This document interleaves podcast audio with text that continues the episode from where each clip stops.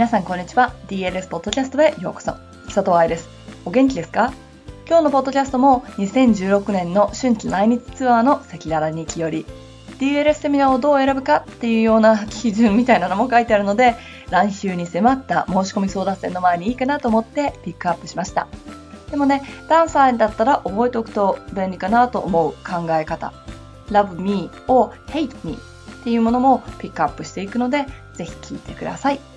この記事短いので、早速本文に行っちゃいましょう。Love me or hate me どうです？この題名。好き嫌いってことね。2016年春季来日ツアーシリーズとしてお届けしているセミナーの裏話。残りもあと少しとなりました。今日のテーマは Love me or hate me。これは5月6日のセミナーを帰り見ながらお話ししていきましょう。5月6日は不思議な日でした。前半は新体操コーチのためのバレエトレーニングセミナー。今回初のセミナーで参加者のほとんどが知らない人たちでした。後半は教師のためのバレエ解剖学講座モジュール3。これはモジュール1と2をリピートしている人だけが参加できるので参加者全員が知ってる人でした。私は全てのセミナー、たとえ10歳のキズセミナーでもね。で、一番大切なのは考えることだと思ってます。DLS やバレエ学校を含めた私の活動のゴールは私がいなくても OK なダンサーを作ること。自立したダンサー教師そして人間を作ること。常に考えて行動をする人。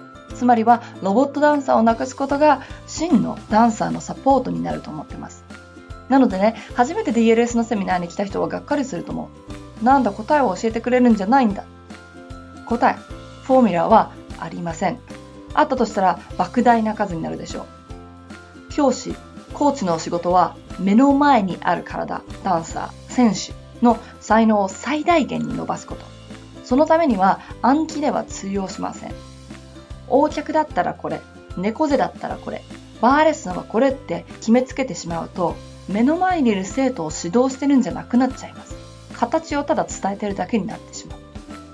指導、つまり指し示す人、導く人ではなくなってしまうと思う。猫背だっていろんな種類があるんですよというデモンストレーションをモジュール3で行いました。同じ言葉、肩を開いてと言ったら4人とも変な形になりました。バレエ的なまっすぐな立ち方にするためには一人一人違う言葉が書ける必要があるっていうのを練習したの。骨盤のプレイスメントを直したら猫背が治った人がいました。背骨を引き上げたら猫背が治った人がいました。肩甲骨と背骨の距離を縮めたら猫背が治った人がいました。新体操のためのバーレッスンの振り付けはこちらですって言った方が私は楽です。多分お金儲けもできます。商品登録して全国のコーチに売り込むことも可能だと思います。だけどそんなことを指導だと履き違えたら泣くのは生徒だと思うの。考えること、疑問を持つこと、自分で答えを出すこと、そして反復すること、これは教師のためのバレエ解剖講座を説明した記事にも書きました。それが嫌だったら DLS のセミナーはあなた向けじゃありません。Love me or hate me 好きじゃなかったら仕方ないです。ご縁がなかったってことにしましょう。今やいろんな人がダンサーのためのなんとかっていうセミナーをいっぱいやってますから自分に合う人を探してください。でもそれが好きな人は楽しいと思いますよ。今回のフィードバックでもたくさんありました。同じような志の人たちと会えるのも楽しみの一つです。モジュール3をやりながらみんなが常に、ああ、やっぱり復習が足りないとか、しまった覚えてないとか、お店が閉店するまで語り込んだり、道端でいきなりプリエの練習を始めちゃったり、また来年会おうねなんていう声も。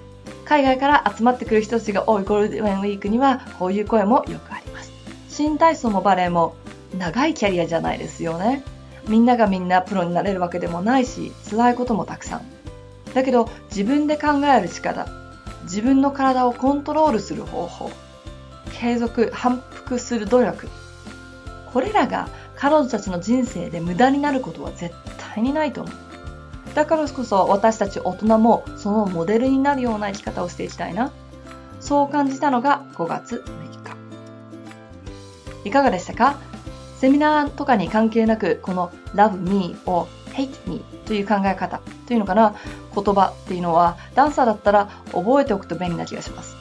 オーディションシリーズでもご紹介したけれど、ダンサーがオーディションに合格しない理由はテクニックだけじゃないこともある。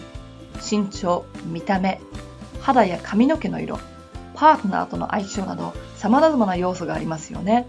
だから一つに受からなくても次に進む強さっていうのはとっても大事。